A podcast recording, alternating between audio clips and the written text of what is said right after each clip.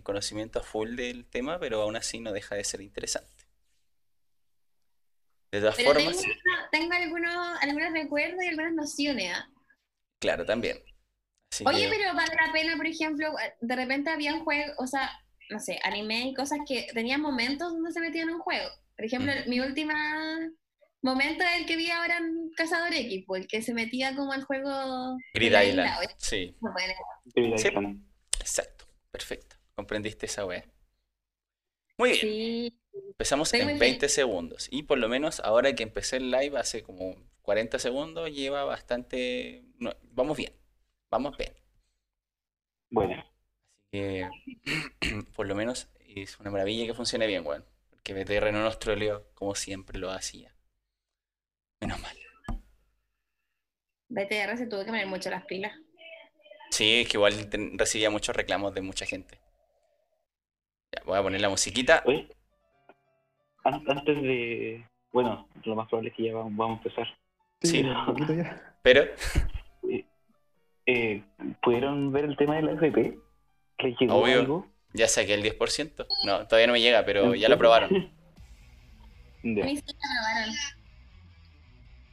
A mí no me ha llegado ni siquiera un correo de, de confirmación por parte de la FP modelo. Revisan spam que no te agradece que no te están tirando hijos gratis. también. Sí. Muy bien, siendo las 10.42, a- empezamos atrasado como buen chileno. La verdad es que no me sorprende, pero eh, es nuestra realidad, así somos, no tenemos que cambiar mucho. Otro viernes más, bienvenidos al Rincón de Tacón. Empezamos un poco tarde, como ya lo mencioné, pero estamos acá, estamos como siempre y estamos en cuarentena, una vez más. Damos la bienvenida a nuestro querido panelista permanente desde los inicios, nuestro tío Diego, como siempre en su camita. Hoy día no nos muestra su cuadro, pero no importa. Pero ¿Cómo está ese Iron Man ahí al lado? Toma. Una maravilla. Por otro lado tenemos a nuestra panelista eh, permanente slash invitada, nuestra querida Regia, alias Camila Velasco, como siempre. Y ahora tenemos de fondo a Nala, por fin conocemos a Nala. La vemos un poquito. Jugando. A ver, date para allá. Mala. Ahí está. como siempre, tiene mucho carisma. Y por otro lado tenemos a nuestro invitado que ya una vez lo tuvimos acá presente, nuestro querido Carlos. Por favor, ¿cómo estás, Carlos? Aquí estamos nuevamente y un agradecido por la invitación, así que cumpliendo nuevamente. Maravilloso. Hoy día la temática es bastante interesante. Las imágenes ya van a estar circulando y por ende muchos van a saber más o menos de qué va a tratar, especialmente aquellos que vean las cosas de anime. Pero, como siempre, las primeras partes del programa, ya todos lo sabemos, damos noticias random y hablamos de puras tonteras. Por lo general no nos tendemos a extender, pero ya estamos generando esa tendencia ya a ampliarnos mucho en la primera parte y terminamos hablando una hora, pero vamos a tratar de mantenerlo cortito.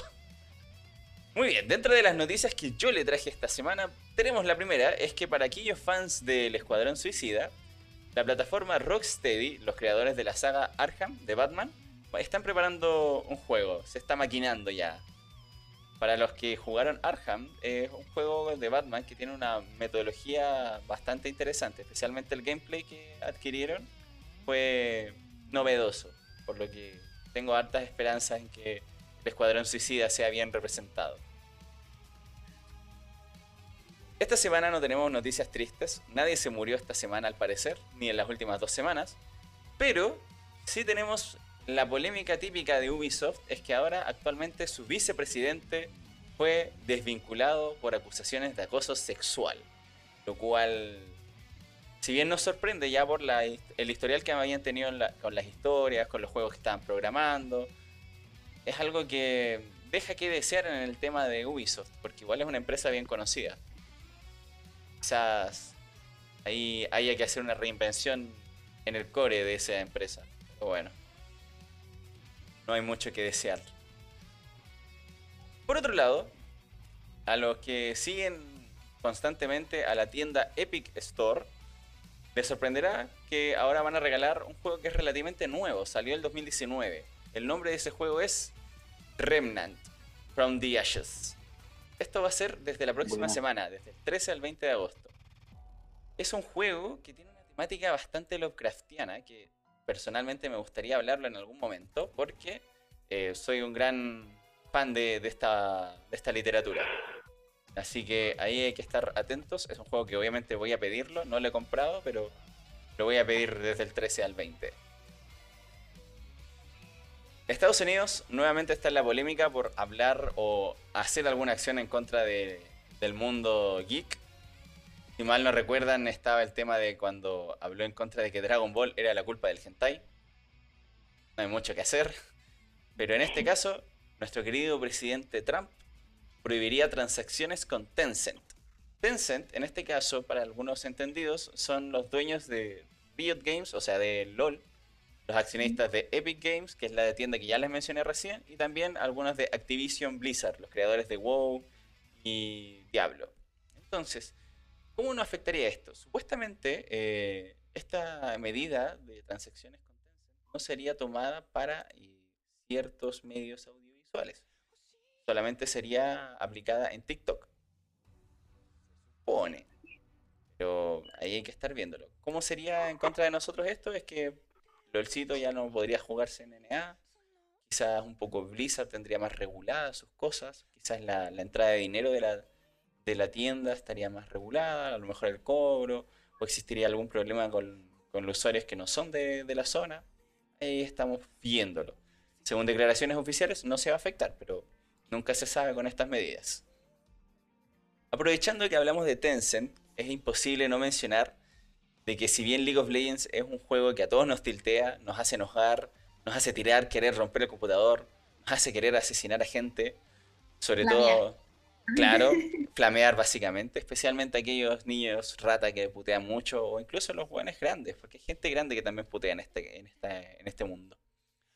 Hay, hay veces, pequeñas cosas que, que quizás League of Legends hace bien.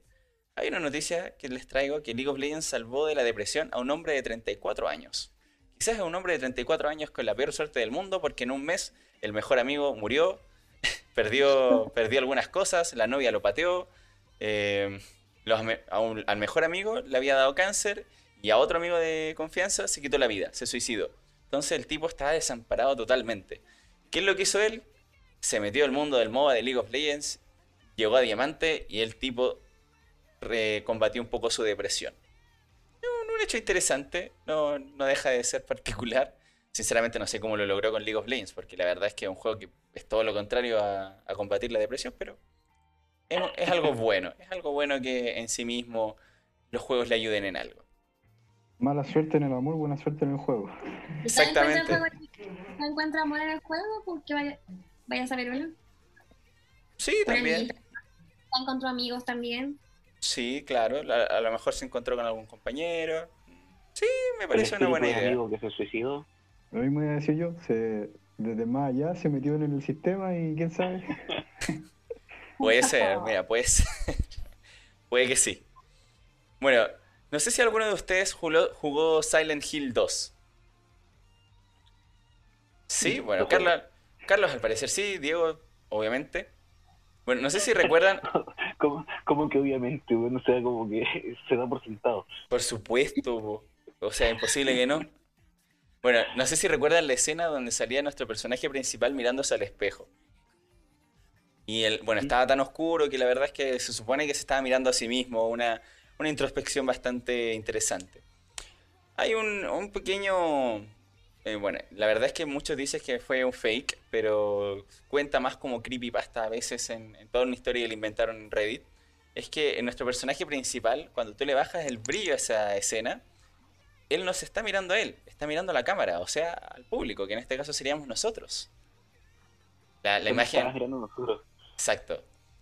Eso, bueno, si es que es un fake, bueno, está bien hecho.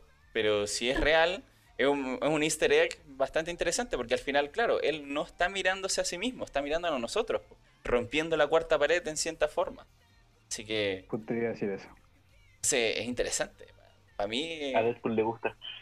claro, pues, es bacana, me, me gustó eso, me gustó ese guiño que le hicieron. Si es que es fake, puta, bacán. Igual ataca la nostalgia, así que igual es bonito. Creo que voy a tener que jugarlo de nuevo para averiguarlo. Claro, Una así como excusa. con algún con algún emulador y le bajas el brillo, o sea, le subes el brillo. Ahí vemos que, que, que se puede Claro. hacer. Disculpe mi ignorancia, ¿de qué plataforma era? De Play. Exacto, PlayStation. Creo que, yo no lo jugué en particular, pero creo que lo vi que, que lo jugaban. Probablemente, igual era bastante popular antes, casi al nivel de Resident Evil. Sí, Es que Es eran que las dos grandes franquicias. Exacto, de ese tiempo. De aquellos tiempos. Bueno, hablando de la nostalgia, otra noticia es que, bueno, Netflix, como siempre, se está apostando bastante al mundo geek y al mundo de los nerds, porque ahora está sacando actualmente una serie documental sobre la época dorada de los videojuegos. Eso no lo sabía. ¿La sacó o va a salir? Va a salir. Entonces, bueno, Tenemos- No, no, todavía no tenemos fecha de estreno. no, todavía nada fijo. Así que igual, eh, mira, se supone que va a estar el 19 de agosto. Eso es lo que dicen, pero no han presentado ningún tráiler oficial. Por ende, estamos ahí al debe. Estamos ahí en ascuas esperando a ver qué pasa. Cuando salga, obviamente lo vamos a ver y vamos a, comentarlo en algún momento acá. Pero no se tiene mayor información de qué juegos van a estar incluidos en la, Mira, va- presentación. Van a ser seis capítulos donde se supone que van a hablar acerca de pucha, Final Fantasy, el proceso detrás de Street Fighter 2, de Doom, de Sonic, juegos que igual son como conocidos por todos. Entonces, ya igual tiene un, pool de, de juegos bastante interesante. Sí. ¿Pero va, va a ser como de las distintas consolas, más o menos de lo que tú sabes, o algunas en particular? Es que van a hablar, ahí. Van a hablar más que, más que como en las consolas, van a hablar como sobre lo- los juegos en sí mismos, cómo se desarrollaron, cómo se pensaron, de que... Como en la historia del juego, porque por ejemplo hay juegos que vienen de consolas más antiguas, que han ido evolucionando y que se han ido... No, en este caso van a hablar de los juegos en sí mismos, del, del juego en sí mismo, no como de la consola, lo cual es un buen acierto porque al final si se centran con una consola, dejan de Sí, lado a otras que a otros juegos que igual son muy interesantes también. o la evolución de los juegos. claro, también, pues. Igual lo, lo dejan como igual bacán, así que interesante. Hace algún tiempo, eh, en este mismo canal, dimos la triste noticia acerca del, del deceso de nuestro querido streamer Rekful, que streameaba específicamente World of Warcraft, o el WoW, el WoWcito. Él, WoW. bueno, se le hizo, si mal no recuerdan, se le hizo un homenaje en la Catedral de la Luz, que es como un centro religioso, entre comillas, en el juego, pero que en este caso lo usaron como un homenaje. Se reunieron facciones, las facciones enemigas entraron, hicieron un, bonito homenaje para él. La empresa Blizzard se caracteriza porque los jugadores de eh, muertos tienden a hacerle homenajes con NPCs, con personajes dentro del juego. Los dejan permanentes. En este caso al streamer se lo colocaron como su personaje más utilizado, que es un rogue o un ladrón, y lo dejaron en la Catedral de la Luz como un entrenador de, este tipo de personajes. Y no solamente lo dejaron así, "Bueno, ya, el NPC está ahí, vas, le hablas y listo, chao. No, sino que le, di- le hicieron guiños a también al, al historial que tenía el propio jugador. En este caso, él jugó Rogue o Ladrón como una especialización distinta al meta. Entendiendo el meta como lo que se juega más seguido porque está más fuerte. Él llegó como al top de los jugadores en, en jugador contra jugador con una especialización que no era usada. Así que es un logro bastante interesante. Y le hacen un guiño también con este NPC a este jugador. De hecho, cuando tú vas como un ladrón a aprender de ese NPC, tú tienes que ser una especialización que no sea de asesinato, que era la, la mala, la que estaba como muy poderosa en su momento. Si vas con esa especialización, el NPC te dice que él no entrena a personajes que están hechos con esa especialización. Entonces tienes que cambiártela o simplemente le das como así como, necesito ver, eh, necesito tus enseñanzas. Puedes también Mm. así como, como mandarle como el mensajito de, fue bueno verte de nuevo, Rekful. Así como casi un guiño bastante bonito. Así que se vuelve interesante. Una comunidad. Claro, se nota que es una comunidad unida, que se quieren, a pesar de que igual nos faltan los, los PK que andan por ahí, pero es bonito, es bonito tener como esta, este homenaje. Esas serían las noticias que le traje esta semana. No sé si alguno de ustedes tendrá alguna otra, pero a mí me parecieron bastante interesantes y la última me, me- me hace más sentido para la temática del día. Para los que, como ustedes ya saben, la temática de hoy día es básicamente la realidad virtual. Pero ¿por ¿cómo es la realidad virtual? Dirán ustedes. Realidad virtual enfocada con el mundo geek. En películas, cómo la gente entra a estos mundos, ya sea en películas, en libros, en las series. Y también, bueno, en el título lo pusimos también como eh, realidad virtual y isekais. No sé si ustedes saben qué son isekais, estimados. No sé, yo quiero saber, porque ustedes saben que yo soy la que pregunta los términos raros, porque yo recién me estoy incorporando a esto, entonces yo pregunto, ¿qué es eso? Bueno, no- ¿Vos podrías formular la, la pregunta de una manera distinta? ¿Qué son los Isekai? Sí, ¿qué, de que, ¿Cómo se llama la palabra? No, ¿Y se Ise- cae? Isekai. Isekai. no si se cae. Que- Voy a informarme, ilustrarme qué son los Isekai. cabe destacar que nosotros le íbamos a informar que es un isekai a, a Camila en el backstage, pero no quiso. Pero bueno, ahora se lo vamos a, a decir. Porque si yo sabía, no sé como qué eso, fome. Si Claro. yo en directo bien. qué son los Eso, Isekai. Algo más eso es compatibilizar con el público. Exacto, Exacto. porque hay puede estar mirando y que no entiende. Yo siempre pregunto porque desde el desconocimiento. O sea, aquí yo me ilustro de esta. ¿Qué son los Isekai, Eduardo Martínez? Bueno, la verdad es que un isekai, eh, en términos simples, al final es una, una temática, en, ya sea en novelas ligeras, en mangas, en anime, que es de fantasía. ¿Ya? Por lo general es cuando una persona es transportada o viaja a un mundo paralelo. Si bien no afecta netamente a la realidad virtual, hay algunos que se enfocan netamente en realidad virtual, hay otros que se enfocan más como en los mundos de que ellos viven en el Tokio actual y se van como a un mundo donde hay magia y cosas más fantasiosas. Como a eso va. Pero, ¿cómo nos influye y cómo mezclamos este mundo de Isekai con el tema de la realidad virtual? Primero tenemos que entender también el tema, qué es la realidad virtual. O sea, vamos a entenderlo como eh, es un entorno de escenas u objetos de apariencia real que son al final hechas por lo general por computadora. Esto se pasa, se, se da que en este nuestra tecnología actual no nos da para tener una realidad virtual tan tan curtida como, como se espera en, en estas novelas ligeras o en nuestros mangas o en estos libros. Pero actualmente lo más cercano es como los dispositivos de VR que utilizamos en, en PlayStation. Como lo más cercano que podemos tener. Entonces, ¿cómo cuál? A ver, por ejemplo, aquí vamos a tener varias películas clásicas que, bueno, por lo general en el 80, 90 se utilizaron mucho más esas temáticas porque era, una, era un tiempo en el que nosotros esperábamos que, que buscábamos esta tecnología y soñábamos con que en algún momento tendríamos autos voladores, eh, cosas más bacanes. Se veía más lejana esa posibilidad, yo creo que ahora nosotros cada vez lo vemos más cerca. O sea, no sé si meter el juego, pero vemos más como cercana a poder interactuar con ese tipo de tecnología que lo que se veía en esa época. Exacto. Bueno, en esa época se soñaba más y se, idealiz- se idealizaba más el futuro que ahora.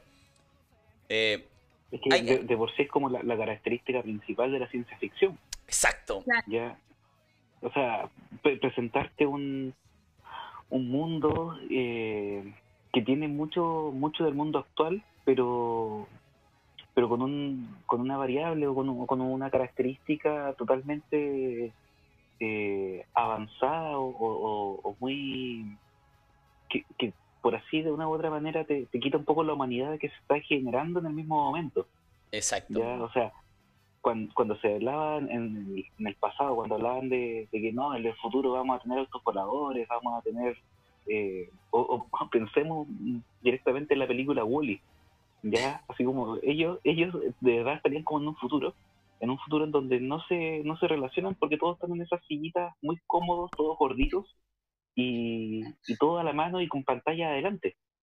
Ya, o sea, la, la conversación era muy extraña entre ellos, entre, entre las personas.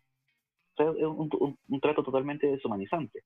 Exacto. ¿ya? Entonces, es como la característica de la, de la ciencia ficción.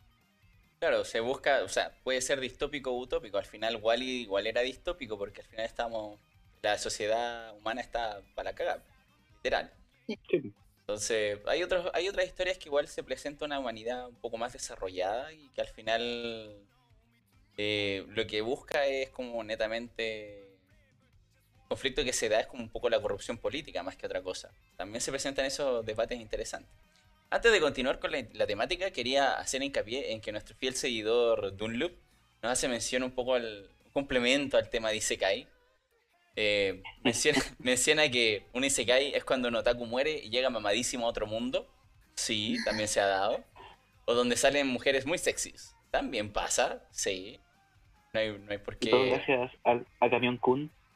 ¿Puedo hacer una pregunta desde mi ignorancia? Si, por ejemplo, Digimon cae dentro de esta categoría, Exacto, sí. Podría, o sea, Excelente pregunta. Mira, en sí mismo, la categoría de, de- de Digimon eh, la clasifican como aventura y un poco de fantasía. Pero sí podría ser Isekai, porque al final ellos son transportados a otro mundo. En este caso, un mundo digital. ¿y sabéis cuál otro se me ocurrió así como conversando recién? Eh, Monster Ranger, algo así. Mm, Sí, de hecho, del clásico. Sí, también es un, podría ser clasificado como Isekai. Bien. O sea, creo que entendí y comprendí el concepto. Exacto. Sí. Mira, en sí mismo, eso, esas series antiguas, lo- la, la ventaja que tenían es que, claro, al final uno no, entendía al final el concepto en sí mismo, pero, pero ahí se relaciona netamente con figuras que eran antes figuras o elementos virtuales, que es un poco lo que vamos ahora, con la realidad virtual. Porque en Digimon, tanto en Digimon como en, en Monster Ranger, la, la fuente que eran estos monstruos era al final digital, pues eran los humanos jugaban con ellos que después se planteara como que tenían todo un mundo y otra cosa, ya eso surge más que nada como en el desarrollo de la historia y lo que es un complemento al final. No era tanto la importancia, sino que era que el tipo se fuera al otro lado, pero, pero el trasfondo es bastante interesante. Y una temática Oye. que... Es que me acordé de otro, pero continúa, Eduardo, perdón. No, mira, la verdad es que como lo que iba a decir es que es una temática bastante interesante y extendida. Y hay varias películas que, que toman este concepto de una u otra forma. O sea, desde los clásicos como Total Recall, no sé si en algún momento la vieron o quizás la conocen con el nombre latino, que no me acuerdo en este momento cuál era el nombre latino de Total Recall, pero, pero básicamente era Arnold... No, esa es otra, esa es otra, amigo. Ah, ya. Lo siento. No, pero Total Recall es la película donde sale este Arnold Schwarzenegger y se supone que él va como, bueno, está en el futuro y se supone que él va como a hacerse como un viaje así como virtual en este caso. Vengador del futuro dice por ahí, pero no es como. Ah, eso, Vengador del Futuro. ¿Sí? Y que después hubo un remake con, con el que hizo de Bullseye en. sí, Dead ese mismo, ese mismo, ese mismo. En un minuto lo confundí con, Terminator, pero no, nada que ver. No, no, es distinto. Bueno, como les explicaba, es, en, en esa película Arnold Schwarzenegger viaja, o sea, va como a hacerse como una especie de viaje virtual a una empresa de viajes virtuales que te ofrecen como esta aventura. ¿Ya? Y bueno, la aventura que él eligió era ser un como una especie de vengador literalmente del futuro, que era como un, miembro de la de la ¿cómo se, cómo se dice? de la de la rebelión, de la resistencia, perdón, ahí sí. Era como miembro de la resistencia Resistance.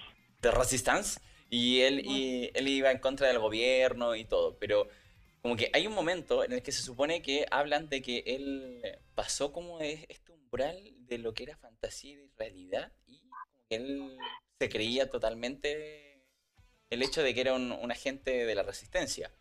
Y como que empiezan a jugar un poco con el espectador de que si él realmente está, estaba loco o si él, si él sí era un miembro de la resistencia, porque habían ciertas características como que que al final hacían de que el personaje principal nunca fuera de la resistencia, sino que en verdad está alu- alucinando, y otras de que decían que sí.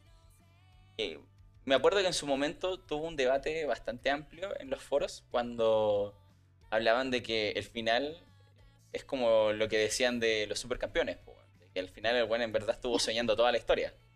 Claro. Con las Y- penas Pequeña rotas. pierna. Oye, Claro. sí. Entonces, Eso. interesante. Oye, a mí. Eso me recuerda. Ah, no, dile, que Diego. Eso me, me- me recordaba mucho a un capítulo de Black Mirror. El de San Junipero. Claro, sí. Eh, eh, Porque de hecho directamente viven en una en un, en un mundo de realidad virtual, en donde la gente ya eh, por X motivo, por, porque ya se aburrió del mundo actual, o porque ya están en un estado terminal, o ya son viejitos y están a punto de, marcharse, eh, pasan a, estar en este mundo virtual de San Junípero y, y con, una, con las características que ellos tal vez desean tener durante toda su vida. Y, y obviamente en distintos, distintos eh, espacios temporales, no sé, pues desde los 60, 70, 80 y obviamente eh, en el espacio temporal donde ellos quisieran estar. Entonces, me, me recordó Ahora- mucho eso, o sea, Ahora que tomaste eso, también creo que hay otro capítulo que se parece harto que no me acuerdo el nombre, en realidad, algo de Vipers, cuando se, se teletransportaban como al juego, ¿cierto? Sí, Y como que recreaban, digamos, lo que querían en la vida real, pero lo hacían en el juego. No me acuerdo el nombre exacto. ese, del ese choque ¿no? de espadas entre amigos, pero sí. Sí, la verdad es no, que Era, eh, era, era Falcon. sí. Claro. Eh, Falcon. eh, eh, Es uno de los capítulos de la última temporada, que- de, de- de las últimas temporadas de, de Black Mirror. De la última, de la última de Sí. hecho. Gracias, me spoilearon completo. No, mentira. Yo he visto Oye. Black Mirror porque no he tenido tiempo, en verdad. Y, apa- y aparece Mantis también, Sí, la Pon Clementif. reitero, ese choque de espadas. Ahí, ahí pasamos a temas de homose- homosexualidad latente, quizá, no sé. O simplemente, como diría la internet, buen titán, bro. Buen Ahí va la titán, bro. Sí, por ahí va la cosa. Eh, es interesante, interesante. Me declaro incompetente lo que están hablando este minuto. Volviendo al tema, yo estaba recordando de mi infancia. Recordé de otra serie que veía cuando, en el Cartoon Network, me acuerdo que era Corrector Yui. Y ella, eh, no sé si la vieron o tienen noción más o menos de qué se trataba. Me acuerdo que ella entraba como al, al, al mundo como de a través de su computadora, como a una realidad virtual y tenía como que ahí atacarme. Sí, sí, de hecho, tiene una temática muy, muy parecida. Como a, a lo que va como la temática de hoy día. Otro como eh, es como Code Lyoko que daban en el Jetix. Justamente le iba a mencionar ahora que dijo eso ella. Sí, Se, tele- se teletransportaba en este mundo virtual y que, que te otorgaba poderes, etcétera, y sí, como que había al final. Lo, lo importante de estas series y que era bastante interesante es que, claro, parte con la premisa de que viajan al mundo virtual como arreglar ciertas cosas y, claro, obviamente en un mundo virtual tienes poderes. po. Pero el mundo virtual, al igual que en Digimon, o quizá un poco en Corrector Yui también, y en Code Lyoko, al final realidad aumentada terminaba afectando el mundo actual, el mundo presente de los personajes. Entonces, Exacto. había como una mezcla de eso y era bastante hermoso. Como que se, se diluyen los límites entre la realidad y la, y la ficción dentro del- de la temática de como del videojuego, o sea, del, de la película, serie o anime. Exacto, o sea, al Es final, serio súper poético. sí, Ah, sí, Es obvio. súper poético, así como que se, se mezcla la realidad con, con la fantasía y Es todo. como también las películas de, de, de tiempo. O sea, si tú alteras el pasado, te va a afectar en el presente y futuro. ah, Exacto, sí, algo muy Tiene parecido una, en una ese cierta sentido. relación. Sí, entonces es bastante interesante esa temática porque, bueno, hay, hay algunas que nos plantean como lo contrario.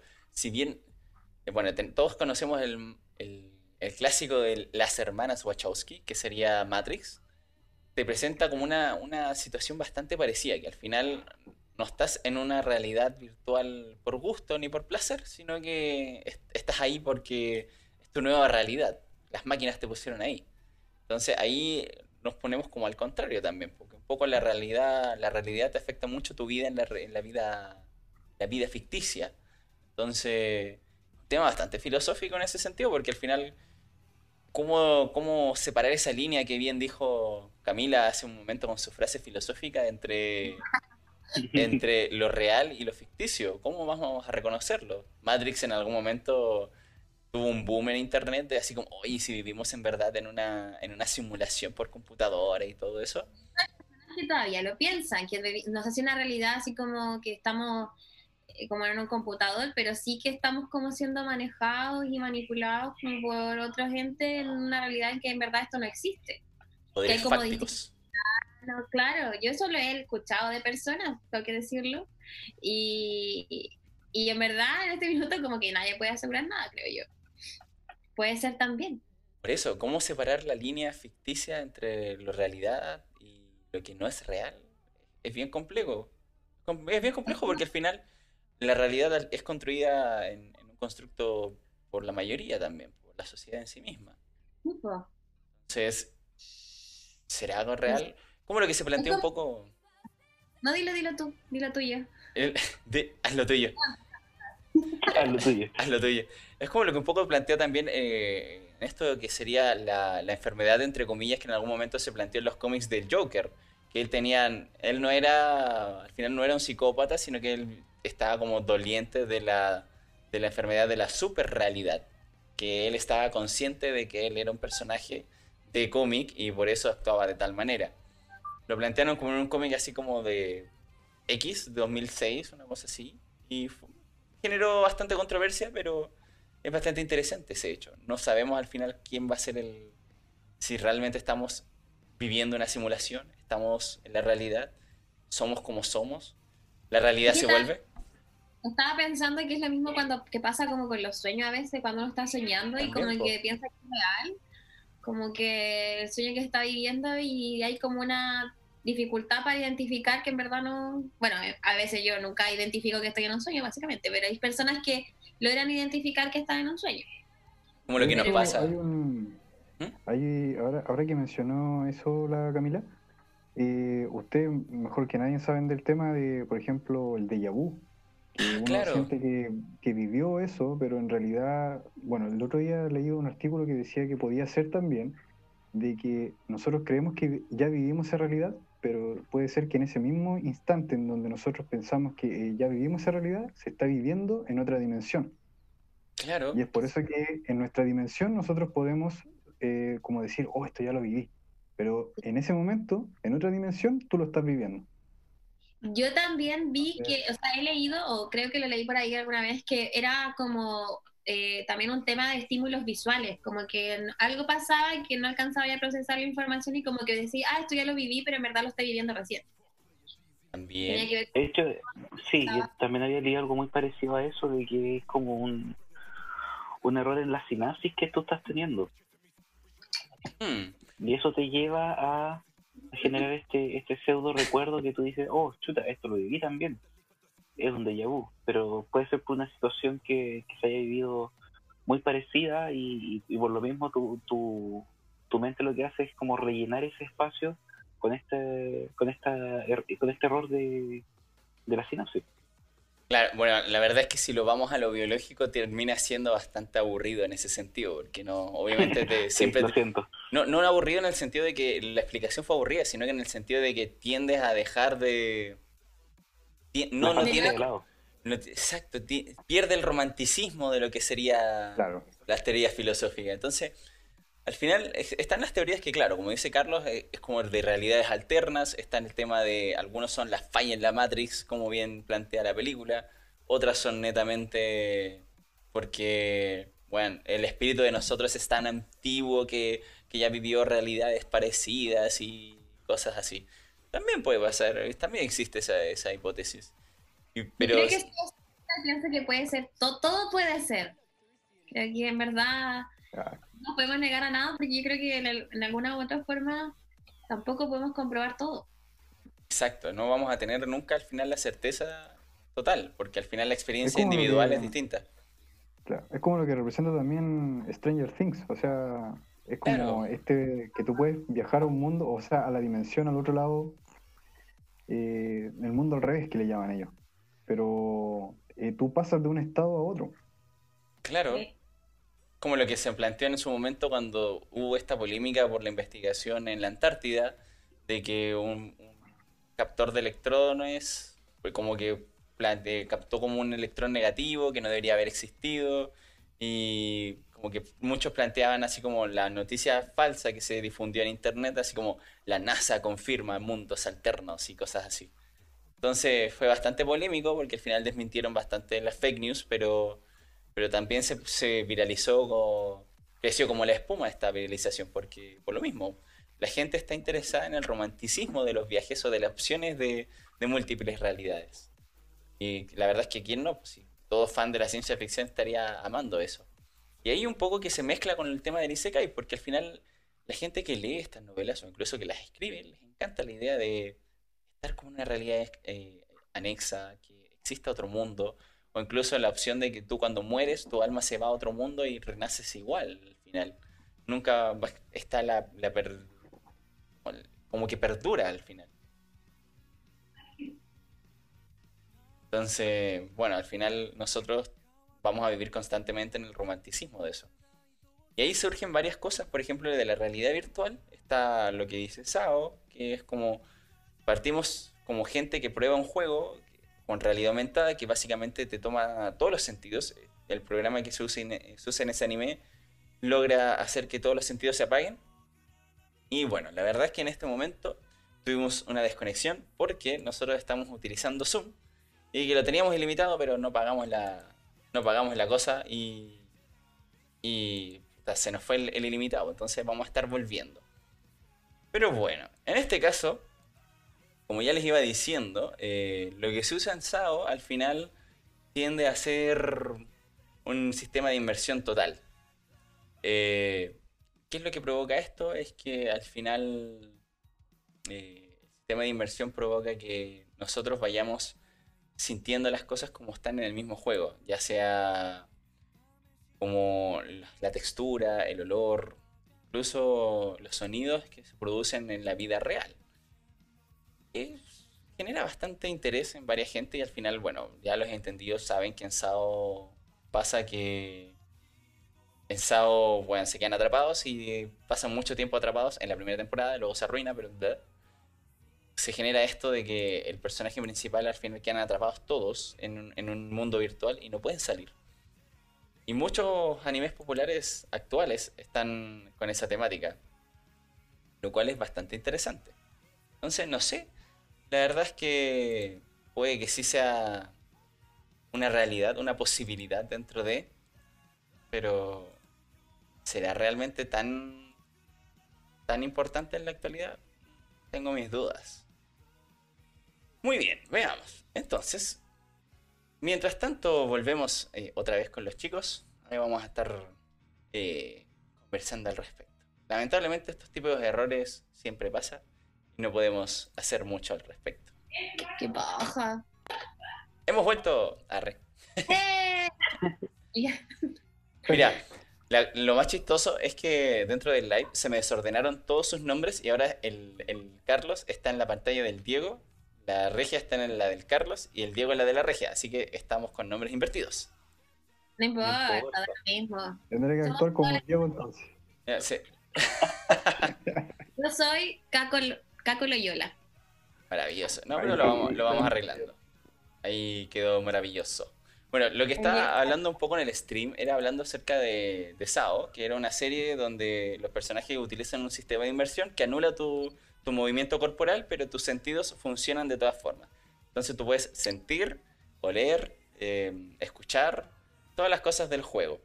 Lo, lo que hace una inversión total, es una maravilla. El problema es que durante el, el progreso, eh, durante el progreso de esto, de este juego, se quedan atrapados en el juego y no pueden desconectarse.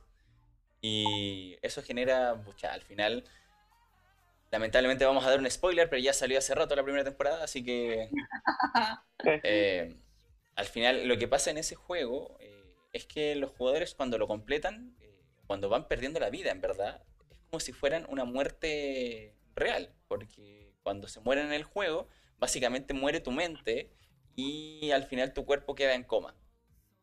Eso es lo que pasaba en Cazador X. Claro, como en Grid Island.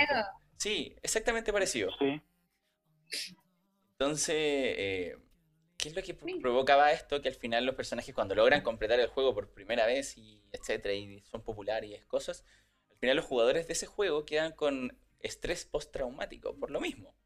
Y algunos se suicidaban por el tema de, de que los buenos no sabían si era realidad o mentira. Entonces, es bastante potente el tema de la realidad virtual. Y como bien decía antes, eh, había esto generó que se popularice en el tema de los isekais porque es bastante novedoso, la realidad aumentada provoca este, este gusto. Surgen varias series y como bien nuestro seguidor Dul menciona en el chat, al final en todas las temporadas de, de, de animes siempre sale un anime donde es un isekai y el protagonista al final tiene muchas características similares que son espadachines oscuros y que son ultrapoderosos. Sí. Por lo general, hay otros que tienen como más justillo, como más, eh, más de clase, un poco más, más bacanes. Así como por ejemplo, no sé, eh, estaría Overlord, está, está, ¿cómo se llama? Log Horizon, que también habla sobre juegos, pero lo narran de una forma mucho más exquisita en ese sentido. Y al final no, no han salido del juego, al final, siguen como encerrados.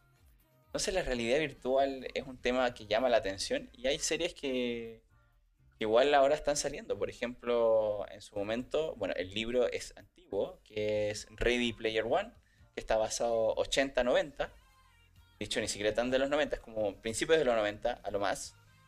Y un libro que habla sobre el futuro distópico y sobre que también hay como un sistema de inversión total dentro de un juego. Actualmente presenta una película que es bastante. Bueno, la, la, película no es tan recomendable porque al final cambia mucho del libro, pero si te gusta la temática, la raja. Entonces, que también llama la atención en el sentido de que, si bien lo virtual no afecta tanto, tanto al mundo real, pero sí en ese libro y en esa película, si tú ganas dinero o ítems en el juego, tú puedes venderlo y vas ganando plata o sponsors eh, que hacen que tengas dinero en la vida real al final. Entonces, al final, obviamente, es un juego, que, un juego de realidad virtual que tiene tantas acciones en el mundo real, acciones de la bolsa, que el que sea dueño, o el, en este caso dueño o accionista primordial en la compañía, es la maravillosa, lo más bacán, más millonario. ¿Sabes? Muy similar a, a, la película Ready Player One, no sé si la, la conocen. Eh, donde, ¿cómo se llama?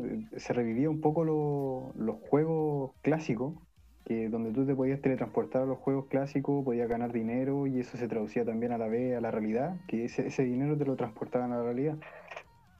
Exacto, sí, también, de hecho, tiene bastantes guiños a los clásicos, es una maravilla. Al menos el libro, por, por eso te decía que como que la, la, película arruinó un poco el libro, porque en el libro había muchas referencias, pero demasiadas referencias, casi que el Capitán América se vuelve loco en ese libro a los juegos clásicos. Porque mencionaba muchas cositas así como detalles que la gente que jugó en su momento esos juegos, eh, bueno, se los tendría que sí o sí saber. Entonces, habían referencias hermosas y que en la película no se mencionaron tantas referencias, incluso en la película nueva eh, se cambió un poco la temática porque se, se, habló como de referencias más actuales, o sea, a, a nivel de Overwatch y esas cosas, pero se agradecen igual, pero le quitan lo, lo, esencial. Lo nostálgico. Exacto. Entonces, hay varias cosas. Por ejemplo, una actual, una película actual que yo, varias conocen. Eh, primero, hay que entender, por ejemplo, que si bien no es una realidad virtual, pero sí podría ser calificada entre comillas como Isekai. Jumanji, el clásico, la original. Sí. Jumanji sería ¿Cuál? un. La de. No, el la, clásico. La, original, la de. La de Robbie Williams. Exacto, donde sale Alan Parrish. Y que, también tuvo una, y que también tuvo una serie de dibujitos animados. ¿Tuvo serie de dibujos? No, eso no tenía idea. Sí, sí, tuvo una serie de dibujos animados. De hecho, bueno, en el caso de los dibujos animados era un poquito más eh, libre el tema de entrar a Yumanji. Porque lo- los personajes que eran, eh, son, eran los mismos personajes. Era Alan Parrish como el desordenado y, y más bestia. Y los otros que eran los sobrinitos que eran más chiquititos. Y ellos podían entrar libremente al juego. Podían entrar y salir del juego. De dentro de como de la gema, el mundo de, de Yumanji en sí mismo. Entonces, eso también sería clasificado como un Isekai. Por otro lado, el enfoque más de realidad virtual sería el Jumanji actual, con La Roca, con, con Karen Gillian. Gillian. caen en el mundo. Yo no la vi porque empecé a verla y encontré. Entonces no la quise seguir viendo. Pero ellos caen como en un juego, o sea, conectan una consola. Exacto. O sea, al final Jumanji es como que, básicamente Jumanji tiene una mente y quiso actualizarse eh, al- a la Claro. actualidad y, y en vez de ser un tablero se transformó en, un- en un- en una consola. Y cada vez que jugaban, como es que se iban a este mundo, mundo virtual. Y igual también tiene su sentido, igual eh, interesante. La verdad es que, pucha, no tiene... No mucho tiene- porque los, los niños actuales casi no usan juegos de tablero. Bueno, no todos, pero no son tan.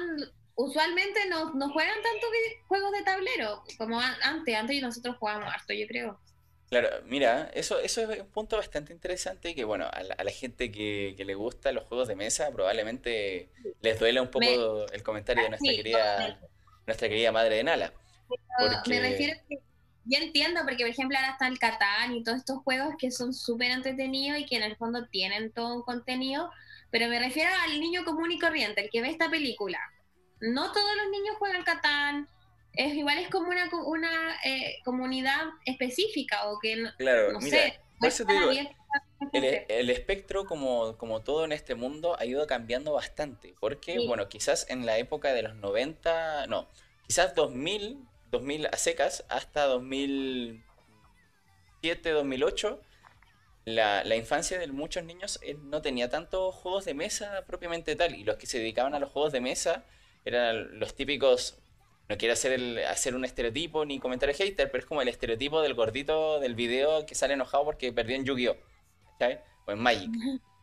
Eh, jugaban, jugaban efectivamente juegos de mesa, pero eran como de cartas. Quizás algunos Heroclix, que era un juego de mesa basado en Marvel. eh, Claro, es- De hecho, lo- como lo, lo más desarrollado era el Dungeons and Dragons. Exacto, entonces Claro. era lo más popularizado. Ahora, desde 2007, 2008 más o menos, el nicho de los juegos de mesa ha crecido bastante. Sí. Pero aún así tampoco es suficiente comparado con el de una consola de videojuegos. A lo que yo voy, que por ejemplo estas películas están hechas como para el público en general. Entonces la Mm. forma de enganchar de ello va a ser a través de que lo que más se venden son consolas. Exacto, Y, consolas de todo tipo, o sea, por ejemplo, eh, las consolas que, como el remake de las consolas que nosotros jugamos cuando chicos, que son esta, la mini NES, ¿cachai? La- todas estas consolas pequeñas han hecho que en el fondo sea mucho más familiar como para todo el mundo que, no sé, por un juego de mesa como Jumanji o, bueno, igual el Catán y todos estos juegos se están utilizando más porque ha habido como una vuelta a, a- a la utilización de ellos, pero también porque se han masificado más. sí, pues Pero, también. por ejemplo, no sé si un niño pequeño te va a jugar Catán, por ejemplo. Es más, es más complicado, sobre todo, por ejemplo, hay algunos juegos de mesa que son, tienen un nicho específico para gente más adulta, Claro. pero por grande, ejemplo, claro. claro, pero por ejemplo hay juegos de mesa que igual son bastante populares, por ejemplo Dixit, eh, están también el tema de, de El doble. juegos- el doble, incluso el uno, entre comillas, puede ser considerado dentro de ahí. Son con cartas. Son juegos de mesa, pero con cartas. Son más sencillos que, por ejemplo, Claro. el, el Catán igual tiene su complejidad. Sí, de hecho es, es todo un juego de tronos jugar Catán al final, al fin y al cabo. Entonces, ¿Te imaginas un Ise- un Isekai jugando Catán? Un Isekai de, de Catán. no, yo pierdo, ¿Te cachai? yo me vuelvo Ned Stark. El término, ahora entiendo, me encanta. Me picó la nariz. Mira, Dunlop nos recomienda una serie, bueno, de anime que concuerdo con él, es un bastante buen isekai, que es Haitu Genso no Gringar. Así que búscalo, Regia, es tu tarea nuevamente de la semana. Sí. Mira, la No verdad vi- es que, No, no vi la tarea del día anterior, pero la tengo acá. mira, la esa, eso mismo quería hacer hincapié. La verdad es que la May te dejó una tarea, pero te lo iba a preguntar, sí. pero como no está la May, tampoco era lo, Ok, la no podía verdad, yo preguntártelo. me quedé con esa tarea y la tengo aquí. No la he visto porque me, me atrapé con el con el Cazador X y yo nunca la había terminado de ver, así como que había visto capítulos sueltos y la empecé a ver completa. Ya vi toda la del 99, como en el capítulo 120 de la de la del 2011. Entonces ustedes comprenderán que yo igual soy fan, entonces tengo que terminar esa para poder empezar otra. Entonces voy ahora pero no, yo no prometo ver, de acuerdo a los spoilers que me dieron de la que me dio la May, no prometo verla entera, pero voy a explorarla. Voy a explorarla muy open mind para ver cachar qué, qué se trata. Capaz que me. Pero más open, open mind debe ser. Mira, tú, tú anda con toda la mente abierta que puedas, la verdad. Pero, no sé. ¿En serio? Como que me ustedes porque la May lo toma muy natural. Es que la May es otro nivel. Sí, la verdad es que tiene una open mind a niveles más eh, abismales. No sé.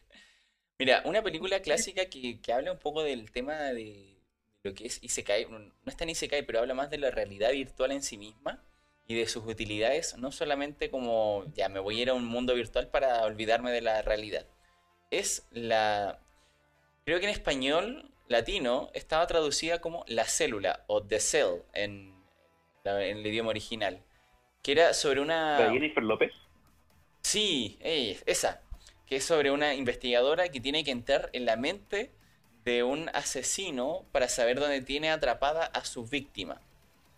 Y es un viaje, también hay una película muy parecida en, en la verdad, en anime, que se llama Paprika, que utilizan como un medio virtual para entrar en la mente de otra persona y mezclan entre la realidad virtual y un poco de Inception ahí, de meterse a las mentes de la gente y de los sueños. Tiene bastante movimiento estas películas porque son interesantes. Por ejemplo, en, en, en The Cell o en La Célula, lo que se muestra es que al final eh, el asesino no era un asesino porque quiso serlo, sino que sus traumas lo definieron como asesino también. Y, le hicieron generar ciertas características de personalidad. Entonces, es maravilloso. Una maravilla eh, la temática en sí misma. Llama mucho la atención, dependiendo de cómo se use también. Porque no va a faltar así como la serie te aburra al final. Porque no sé, varias veces depende del guion también, porque si el guion está mal explicado o es el estereotipo, te aburres inmediatamente. Sí. Por ejemplo, ahora actualmente hay una serie que se llama Decadence, una serie que está saliendo en, este, en estos últimos meses, donde el primer capítulo, lamentablemente voy a dar un spoiler porque sí o sí tengo que darlo para explicar el punto. Decadence, al final, el primer capítulo te plantean cómo es el... Un, tiene como un estilo bastante parecido a Shingeki, sobre que monstruos invaden como el mundo y queda como una fortaleza solamente de la humanidad y la personaje principal quiere matar a esos monstruos y, bla bla bla. Eso te plantean en el primer capítulo. Y en el segundo capítulo te tiran la bomba así como ¡ta! De que al final no eran... O sea, sí, al final es un mundo apocalíptico y que básicamente hay monstruos y etcétera, pero al final los humanos como tales son controlados por, una, por inteligencias artificiales. Son como robotitos que entran en personajes humanos y los humanos que no, son como personajes tienden como a ser eh, tienden como a ser controlados por, por otras personas. Y los errores son las que piensan individualmente como que leí varios comentarios como que no les gustaba la serie porque tuvo este cambio tan drástico del primer capítulo al segundo capítulo y que básicamente tenías que verlo con cocaína el segundo capítulo pero pero, claro, estar durísimo, pero la verdad es que para, para entenderla no, no, es tan difícil entenderla y es una historia bastante llamativa porque, claro, al final uno piensa que en una realidad virtual somos nosotros como humanos, seres pensantes, los que entran a un mundo a controlar a otros personajes. Y en esta serie te plantean lo contrario, porque son inteligencias artificiales los que entran al, a, a seres humanos para poder desarrollar como las actividades y que al final los bugs son los que piensan individualmente. Es un cambio de paradigma bastante interesante. No sale un poco de la norma y que para a la gente que le gusta la ciencia ficción pues maravilloso. Aún, aún no termina. de, por sí hay un, una de nuestros eh, viewers, eh, Ye, eh, dice que es una, una serie buena, o sea, hay que sí, si alguien más también la está recomendando, habría que echarle un vistazo. Sí, es bastante interesante. Pero lo que voy es que la temática da para tanto que es bastante el espectro que podemos abarcar con lo que es la realidad virtual y, también el cómo lo abarcan. Porque, claro, algunas veces se toma como y otras veces se toma como que estamos en una realidad. Eh, al final que todo calza, otras veces no tanto. Entonces, ¿cuál la realidad virtual da para mucho y que ojalá lo tuviéramos en verdad. Me acuerdo que hace como cinco años se prometió de que en el 2021 íbamos a tener realidad virtual ya realidad aumentada estilo estilo estos juegos, pues, pero aún espero. Pero si, te das cuenta igual igual estamos relativamente cerca. Eh, pucha, por ejemplo, ahora con han salido muchos juegos con, con realidad aumentada. Exacto. El mismo Pokémon Go es uno de los juegos que ha sido descargado muchas veces, eh, millones de veces a nivel mundial, y que te, presenta una pseudo realidad aumentada. Había uno de Harry Potter igual, ¿no? Que era como de realidad aumentada. Yo no lo he jugado, ¿qué tal?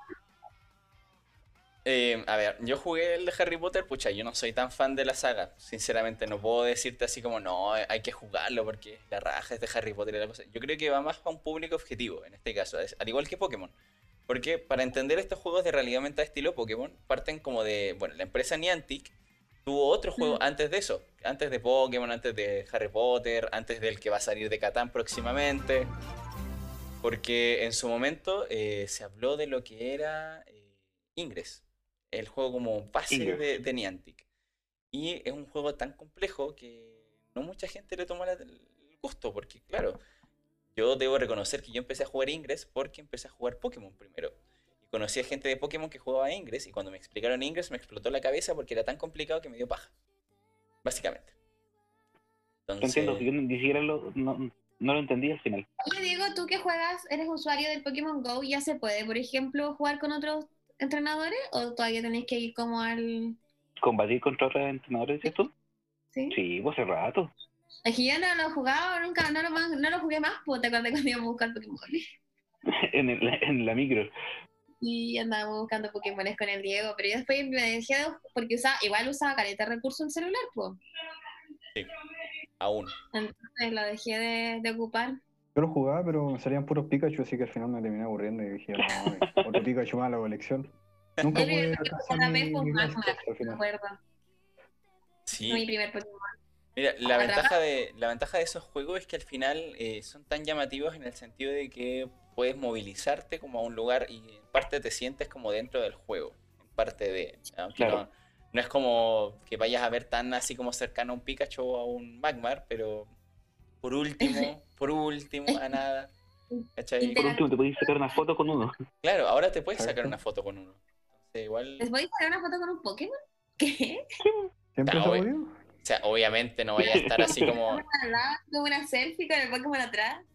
Ay, Eh, me parece que sí, sí, sí, igual podías hacerlo. De alguna, como que podías inventarlo como la jugabilidad por el tema del- de la cámara, pero no Claro. siempre es como la cámara. Mira, se supone que está el celular y tienes como. Puta, no tengo un celular a mano Con porque. Ahí está, tengo uno. Ya, la cámara de acá atrás es como que se supone que siempre va a ser el que enfoque al Pokémon. Entonces, a lo más podéis jugártelo como así, ¿cachai? Así como una selfie con. Ah, ¿cachai? no se puede con cámara frontal. No, por ahora no. Como la gente que es fanática de la, la gente que es fanática de los selfies va a estar medio difícil, Tengo pero mi Pokémon durmiendo. Tengo mi Pokémon durmiendo. Está de pana ahí. se está de pan en la cama. Muy teta. Entonces, al final, igual como bien dijo el Diego, estos juegos han llamado bastante la atención porque, bueno, en base a Pokémon, que ya abrió este mundo, entraron los de Harry Potter y que Harry Potter, respondiendo a si era bueno o no es bueno, eh, concuerdo que es más como un público objetivo. Yo lo jugué y, pucha, habían referencias que yo no, no entendía en su totalidad, la verdad. Básicamente leíste los libros. Pero es que, no, o sea, aparte de eso, si tú Es puedes que era muy de leerte... nicho. tú puedes leerte los libros, pero tenían como datos tan específicos que tenías que leértelos como muy, así como, Detalladamente. muy a conciencia, exacto, como muy detalladamente para entenderlos todos. Por ejemplo, pucha, es como, no sé, pues si hicieran un, jue- un, un juego de estos de realidad aumentada de Star Wars, ¿cachai? Así como que, sé, pues si te hablan como del, te hablan como del universo expandido, ¿cachai? Original. La gente que ve las películas nuevas no va a cachar ni una, ¿cachai? No. Entonces, en Harry Potter igual tienes un universo expandido, ¿cachai? O sea, tan, habían pociones, habían como las incursiones que nosotros conocemos en Pokémon, se hacían como en unas torrecitas de reloj, ¿cachai? Y tenías que derrotar como a, a- a enemigos específicos y tenías que hacer hechizos específicos. Era bastante interactivo, pero de nicho. Yo- tiene que ver, yo creo que igual como con la las películas, bueno, los libros, que en cada libro igual hay un malo y todo el tema, pues, entonces, y, y de hecho los libros vais, bueno, yo leí varios de los libros de Harry Potter y en verdad me declaro, me gustan mucho las películas de Harry Potter, entonces como que igual tengo una noción de qué hechizos se usan en una película o en un libro que no se usan en otra, Claro. quizás tiene que ver con eso. Sí, po, es, es esa, es la noción de qué hechizos son específicamente, porque claro, o sea, pudiste ver una película o leer un libro, pero si no pescaste mucho, así como viste la trama principal más que como los detalles, que por lo general pasa eso, eh, quedaste ahí, po, Sí, pues. pendiente. Pero como en todo, hay fans y los fans se saben, pero al dedillo lo que Sí, po, y son los que más disfrutan. Sí, pues. Como, pucha, no sé, po, hay gente que igual, eh, bueno, en Pokémon Go igual tiene como la particularidad de que independiente seas fan de la saga o no, como que cualquier persona va- lo va a disfrutar igual. Porque el- Igual es como transgeneracional, es como que va de una generación, porque nosotros crecimos con Pokémon, nosotros éramos muy chicos, o sea, 24 años atrás. ¿Cachai? Eh, No lo digas, por favor, no lo digas. Ay, ¿qué te creí? bueno, cuando sean treinta y tantos. Señor, bueno señor, lo que pasa, y ahora en el fondo, ¿Pokémon todavía hay o no? ¿Han salido nuevas series de Pokémon este Sí. año? O Sí, pues, sí. no? Actualmente Porque está saliendo la última saga de, de Pokémon que tiene una, una tonalidad bastante distinta y donde el compañero de Ash es, es un niño, pero es más andrógino, o sea, tiene como características de ambas, como entre que es femenino y masculino. Pero creo que tenía entendido que era una niña. que lo relieven. no, amigo, es, es, es un niño. Go es amigo, es un, es un niño. Para que lo Pero releven, creo, porque Ash, Ash creció algo. Explíquenme. mira, tú No, con- tiene, tiene un problema de reversa, Brenda, parece. Sí, Sí. mira, tú conoces un poco a, a- a los vampiros de, de Crepúsculo, es más o menos igual, porque a veces igual brilla bajo el sol. No, es, no es que brille bajo el sol, son los rayos de Pikachu que lo hacen brillar. Bueno, lo bueno es que creo que ya ganó la copa, o sea, la copa, el, el campeonato, ¿no? Mira, la liga, la liga en sí misma, muchos dicen que no vale porque en la, en la de Alola, la temporada anterior a la que está saliendo actualmente, él ganó la liga, pero esa liga en los juegos no es considerada como una liga, porque Eso no vale. Básicamente aún no gana. eh, eh, es por- tecnicismos, pero dicen, muchos dicen que no vale, ¿cachai? A pesar de que ganó. fans en un tiempo de los juegos de Game Boy de... O eran épicos. Eran buenos, yo así como el, el Pokémon Black, o sea, no, Yellow o el Red, era con el Pikachu afuera, o el Blue, eso era muy bueno, pero muy, muy añejo. Jugaba, obviamente en emulador, porque yo tenía esa, esas consolas y los jugué ya más de grande, pero Eso eran, eran para millonarios. sí, pues. Es que de emulador sí o sí hay que jugarlo porque podéis meterle chips y listo. Sería Sí, 99 cuando- más de una. Cuando ponías como las dos pantallas y te transferías un Pokémon al otro. Los Sí. truquitos ahí. Era, era maravilloso. Mira, Dunlop nos dice que igual eh, Pokémon se enfocó en las últimas temporadas más a un público más joven, como lo que pasó en Alola. Como dijo Carlos, tiene un problema de como de regresión de edad porque pasaron de la temporada anterior a Alola, que era me parece que X y Z me parece. Y era como, mostraban un Ash que tenía como características más de adolescente, o sea, más adolescente adulto, más adulto joven casi. Ya igual ¿En estaba más grande, era más bacán, tenía un equipo bueno. Y en Alola volvió, Fue su primer beso, claro, su ¿En primer serio? beso. ¿Eso lo mostraron? Sí, pues, no lo mostraron. obvio. O sea, se, se da, se da a entender, Se pero nunca mostraron pero- el beso. Nada específico, pero es que Es como lo obviamente, que pasaba con Misty. O sea, había onda, pero no nunca llegó a nada. claro, pero en este caso Misty era como, era la romantización como que tenían con Misty, pero en, en X y Z hubo específicamente que... Coqueteo. De Hubo real, real- Sí. no, es que hubo de real beso, porque hasta Pikachu estaba avergonzado atrás. Ah. Ah, todos los- Y todos los Lo que, los que acompañaban, por- porque al final eran como un grupo de cuatro. Eh, claro, era como un grupo de cuatro y una, una de ellas era como la, la interés amoroso de, de Ash en ese momento. Oye, estoy impactada Y- por la vida amorosa de H. No lo sabía. Y pues, Sí, pues, en X y Y Z se como- dio como algo más. como-. Como dice eh, Dunloop ahí, la waifu le dio el beso. Exacto, sí. En algún momento llegué a dudar de la sexualidad de Ash, tengo que decirlo. Mira, yo tengo un punto en contra de Dunloop porque ahí la waifu no dio el beso, porque la waifu al final era el Ash, pues. La otra era la po. Era la que buscaba, buscaba ahí atracar. Era juzgando el pobre Ash. Entonces, claro, en Alola perdieron toda esa esencia de, de lo adulto de Ash, la madurez respecto a los combates, los mismos Pokémon, ¿cachai? Y se dio como un vuelco atrás y se hizo un Ash más inocente, más infantil, como que de nuevo tiene como casi una apariencia de 10, 11 años. Él como que fue como empezó a ir como una escuela en, en Alola y perdió un poco la esencia de madurez que ya tenía. Y de hecho fue muy polémico en su momento, por los dibujos. Entonces, Sí, pues. ahora en la temporada Y la, actual... y la, y la, la misma modificación de los tipos de ataque, por ejemplo, Exacto. que pasaron de, del- de la ultra evolución, tener un, un Charizard gigante, por así decirlo, eh, un Charizard de hecho de, de tipo dragón, a pasar a, a unos movimientos estereotipados que tenía Movimiento para Z. hacer que Pikachu, claro, un- como que le daban unos, unos taldos para poder llegar a que Pikachu hiciera un, un ataque mucho más poderoso. ¿En serio? No, yo eso ya me lo perdí. Yo básicamente quedé Pokémon Yoto, ahí quedé. No, intenté Yoto, otra vez, completo, pero es eterno. O sea, ¿cuántas temporadas tiene Pokémon ahora?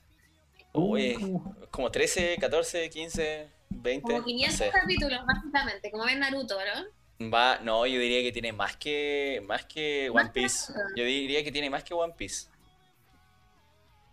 Yo creo que por ahí va como la competencia de quién tiene más. Toda misión posible que iba a, iba a No, y- para ver Pokémon, la aportó. En este No, yo lo, yo lo que hago es ver los actuales nomás, chao. Mira, por ejemplo, con la Lola me pasó que iba así como súper al día con Pokémon Sol y Luna. Y después me lo perdí como cinco capítulos y no lo vi más, porque después esos cinco capítulos pesan, porque van saliendo tan seguido que después ya me olvido de ver la web. Oye, pero igual tienen que haber como, eh, porque no sé si pasará, pero en general los animes tienen una línea temática y siempre hay relleno. Y típico que suben así como, no sé, La lista. Naruto relleno, la lista. Esa lista soñadísima. Yo creo que tiene que estar de Pokémon, no creo que todos los capítulos sean en hilo. Igual tienen que tener relleno, ¿no? Sí, po, obviamente, es que habría que buscar la lista porque igual hay capítulos que como que son importantes porque Ash captura cierto Pokémon y después en otro como que se lo libera. Al final era la temática típica de Ash que libera siempre a los Pokémon, pero eh, que no la va a dejar nunca ¿ah? porque en Alola hizo exactamente lo mismo. Como que Oye, tenía el los- profesor Oak sigue vivo. ¿O Sí, murió ya? no, sigue vivo. Es casi tan eterno Sigue como, vivo. como Ash. Bueno, es como la- que han pasado Con la mamá de Ash.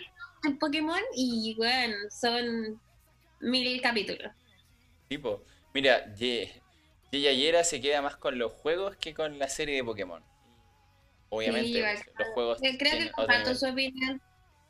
Sí, independiente que los protagonistas vayan cambiando en Pokémon, porque la verdad es que como que me gustaba que como que Red fuera el más bacán y después igual hubiera como un reto y perdiera Red y en su momento tomara otro. Y en el resto de juegos no es tan así.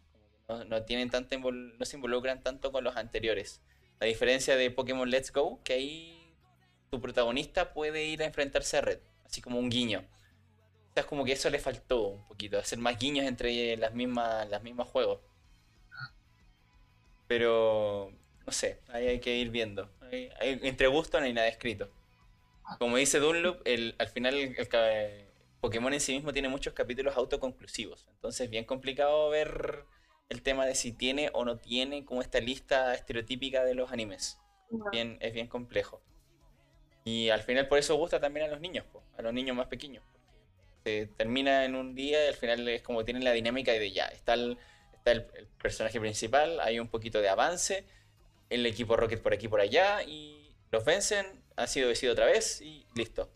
Eh, ese es el, el capítulo. Entonces igual... Todavía nos vencen, todavía son los mismos. Obvio, Jesse James y Meowth son los de siempre. Y Wawafet que también empezó a quedarse por permanente en el equipo. Es que era buena cuando salía así. Es chistoso. Salió como en el segundo, sí, era chistoso. Ya no es tan, no es tan como. eh, a veces se pone como rotísimo que su barrera refleja todo y otras veces se los olvida, pero. Bueno. Entonces, al final, bueno, eh, nos salimos un poco de la temática, pero al final, dentro del, del mundo de lo que es la realidad virtual, hay varias cosas que, que llaman mucho la atención.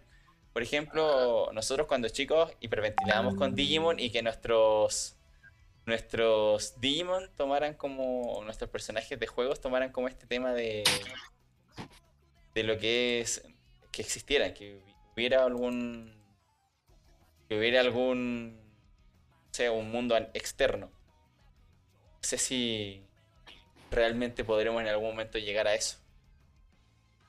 Como lo que me pasó, ahora que mencionaste Digimon, yo creo que el que más me pegó de todos los Digimon fue el Digimon 3, que era como el, el típico que, se, que Ah, los científicos rompían la barrera y podías viajar al, al Digimundo y creo que por eso esa, esa temática me gustó porque fue un poco ¿Eso cuando se real. metían adentro o no? Eh, no, lo que pasa es que, en- en- si no mal recuerdo, creo que en, en la realidad se abrían como un portal, un portal digital y ellos podían pasar al mundo digital. Mm, Y de vuelta, eh, los científicos tuvieron que inventarle como una máquina, un transporte para poderlos llevar a la realidad. El 3 es donde usaban esas cartas, ¿o no? Exacto, Cambio de carta. Cambio de carta, exacto. esa misma. Cargada, Aplicación de la pero... Tía, deme un completo. Cuando eran como tres, ¿o no? Cuando eran como tres. Sí, eran tres. Así es que yo te, este tengo todo el rato la canción de ese, de ese. Era, era muy bueno el opening, no tengo nada que decir. Sí, era bueno. Iba como en un tren al final del, del opening, sí. ¿En un tren? No, pero ese es el 4. ¿Esa es la 4? Ah, es el 4. ¿El 3 Sí. cuál es? No sé cuál es el 3 El entonces. 3 es cuando. mm, Era, eran tres también, eran tres, pero se conocían de.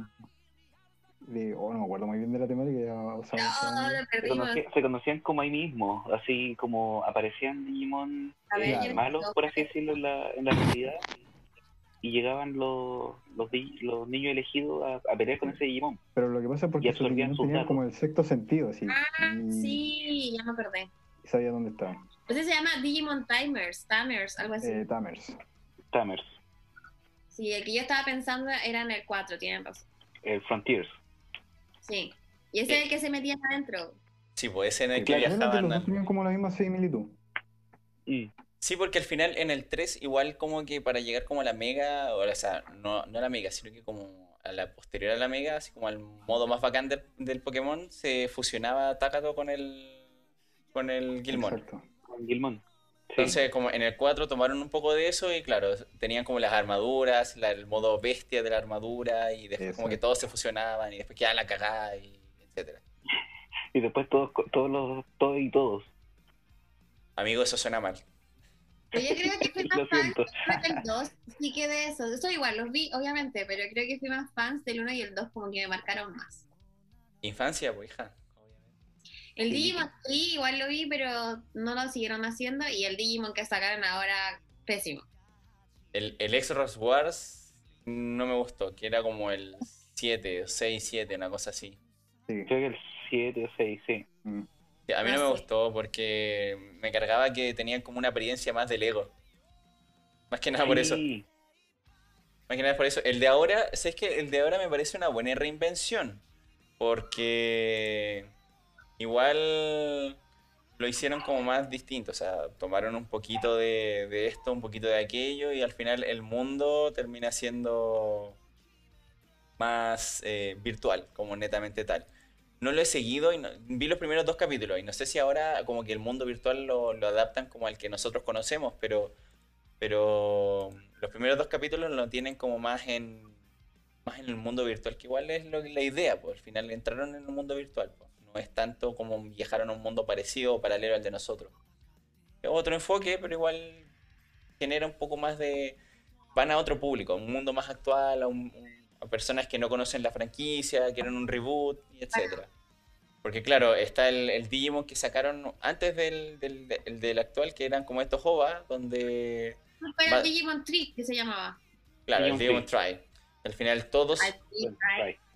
Al final siento. todos, todos tenían mega evolución. Todos tenían mega evolución y ya la mega evolución no era tan bacán. Entonces, igual son, son cosas distintas, ¿cachai? Igual tienen su, su gusto y la reinvención también es parte de una franquicia. No quieren mantenerse como Pokémon que tienen como la misma fórmula en todas las temporadas al final. Como ya H empieza desde cero, gana sus Pokémon, intenta ganar la liga, la pierde, el buen empieza de cero y así. Y así sucesivamente. Oye, pero hay, hay, que, hay que reconocer de que ahora Ash se puso igual, ti- tiene Pokémon Pro. Tiene un Dragonite, tiene un Gengar. Y, y en, en su momento el weón ha atrapado un Heracross. po. Oye, ¿qué te pasó con Heracross? Bueno, aquí sin comparar. Oye, Oye, Heracross era un. Era un. Era un weón que, que abusaba de, de Bulbasaur. Acuérdate. Sí, Sí, eso es verdad. un Yo no vi eso, yo mi perdón de olvido con Heracross. Yo no vi eso. Sí, me di cuenta porque el año pasado me puse a ver Pokémon desde cero y cuando llego a la segunda temporada, que es Yoto, ¿no es cierto? Si no me equivoco. Sí. Ya, cuando llego a la segunda temporada y veo que le hace eso a Bulbasaur, dije yo, era muy pequeño para comprenderlo. Ahora ya no puedo comprender. Exacto. O tuve que verlo ahora de grande para poder entender el significado. Oye, cuando jugaban, ¿cuáles eran sus Pokémon favoritos? Porque obviamente todos teníamos una como una orientación. ¿O con qué Pokémon empezaban? Depende, yo siempre. Depende cuál. Sí, pues, ¿cuál? Depende cuál, cuál, cuál, ¿Cuál? cuál generación. Ya, no sé, primero o segunda generación. Bueno, si me dicen mi inicial, el mío siempre ha sido, pero por lejos, Squirtle. Siempre. Pero, Yo, yo partía con yo partía con Bulbasaur o Charmander. Sí, Pero yo en partí con. ¿Empezaba Bulbasaur con o Charmander? su momento partí con Charmander la primera vez y después Bulbasaur. Porque dijeron que con Bulbasaur era más, más difícil después, más adelante. No sé. Yo siempre partía con Pokémon de agua, me acuerdo, y también pues partía. Y me acuerdo que el que más tuve así en nivel fue Firaligar, que era como la evolución de Totodile. La, en la Ah, segunda. Máquina. Ese hacía un ataque y dejaba la crema. Bueno, y también el. La, esa como. Ámparos, ¿puede ah, ser? sí, sí. Esa también la tenía así muy brígida, me acuerdo. Yo Que era como una Totodile- La segunda la aplicaba el Cyndaquil, siempre. Sí, también. El de fuego. yo hubo una partida que me de... llevaba. Uy, sí, Chicorita. En la serie me gustaba más en la serie porque era como obsesiva, pero más que nada por eso. Era chistosa, era chistosa No- con... Nos recordaba a la Esas son de las primeras Sundere que existieron. Sí, po, obvio. Yo me acuerdo que en el juego una vez me dio tanta la wea porque mi- yo era fanático de Totodile, pero me gustaba Totodile, no me gustaban las evoluciones. weón. Tan Entonces, horrible, entonces, en vez de evolucionarlo, yo evitaba que evolucionara. Y me pasé el juego con Totodile eh, chiquitito. Así que fue como el único logro. Sí. Es lo que me pasaba con Squirtle, pero después decía yo, no, igual Blastoise está, Blastoise. está en otro Igual. nivel y, Sí, y le- y le buscaba la evolución. Sí, tenían otro level, pero igual, no sé, nunca cambia mi Totodile. Totodile de Kokoro. Ahora igual Bueno, ahora en, el chat nos dicen planta siempre planta. siempre planta, sí, también. Hay algunos plantas que son bonitos, pero siempre son los más eh, dejados de lado. O Sí. sea, bueno, al igual que recién se, se nos murió otra vez la reunión, así que va- van a empezar pronto a, a entrar a la, a la próxima. Bueno, la verdad es que, mira, los Pokémon en, los juegos de Pokémon es bastante interesante el hecho porque no siempre fui fan de, de lo que es eh, de lo que es eh, los tipo planta, porque al final algunos no eran estéticamente bonitos propiamente tal. No me llamaban mucho la atención. Pero, por ejemplo, pucha, en, en lo que es. Eh, lo que es Bulbasaur me gustaba mucho la evolución. Y. Veamos. Eh, Viejo, estáis muteado. sí, sí, cachai, estaba muteado. Sí, lo estaba desmuteando. Ah, ya. Estaba hablando como al stream en general. Eh, Ah, que me gustaba mucho en, la- en las primeras generaciones Bulbasaur. Igual me gustaba Sceptile. Me encantaba Sceptile, pero Sceptile. Como, como Ya. Sceptile. Eh, Trico igual tenía su onda, porque igual era estiloso. Pero. un outsider. Mira, Yayera nos dice que es un outsider, porque siempre le gustan los plantas. La verdad es que sí. Igual hay algunos plantas que son bacanes. Tenían dentro de los mejores ataques algunos que valían la pena como subirlo. En la última generación no me gusta tanto el tipo planta porque el monito no, no me llamó la atención. La verdad es que no me llamó ninguna la atención en verdad en la última generación. Pero prefería el tipo fuego porque el, el, el ¿La generación te refiere al de. al de Sword and, and Shield? Sí, el de Galar. La verdad es de que Galar. el Scorbunny me gustaba porque era un conejito que jugaba fútbol, weón. No hay, no hay dónde encontrarlo, weón. Pero por ejemplo, ah, le decíamos, Camila, al, estábamos hablando del stream en general, de que yo prefería los tipo planta en algunos, en algunos casos, por ejemplo, Bulbasaur me gustaba y Sceptile. Chikorita me gustaba en el anime, pero no en, en el juego. Y una, una de nuestros queridas viewers, que es Gilla Yera, nos dice que es un outsider, porque le encantan los Pokémon tipo planta. Mm. Y pasa eso a veces, po. por ejemplo, bueno, la verdad es que los que jugaban tipo fuego no, no podemos decir que éramos los más bacanes, porque igual es fácil pasarse el juego con un tipo fuego. po. Sí, sí. Yo siempre me lo pasaba con los de agua. Siempre usaba de agua, tengo que decirlo. No sé por qué, pero como que era mi como mi, mi, mi objetivo, así como ser maestra de agua. Ah, muy misty. Referencia. Mentira. Pero Ah, igual tenía como un mix. Me gustaban igual los Pokémon psíquicos. Uh, mira, yo era todo lo contrario, a mí me encantaban los tipos fantasmas, eran, la eran lo máximo. Los Era- venenosos igual. Sí, igual tenían lo suyo. A mí me gusta ahora el, el de Galar, el...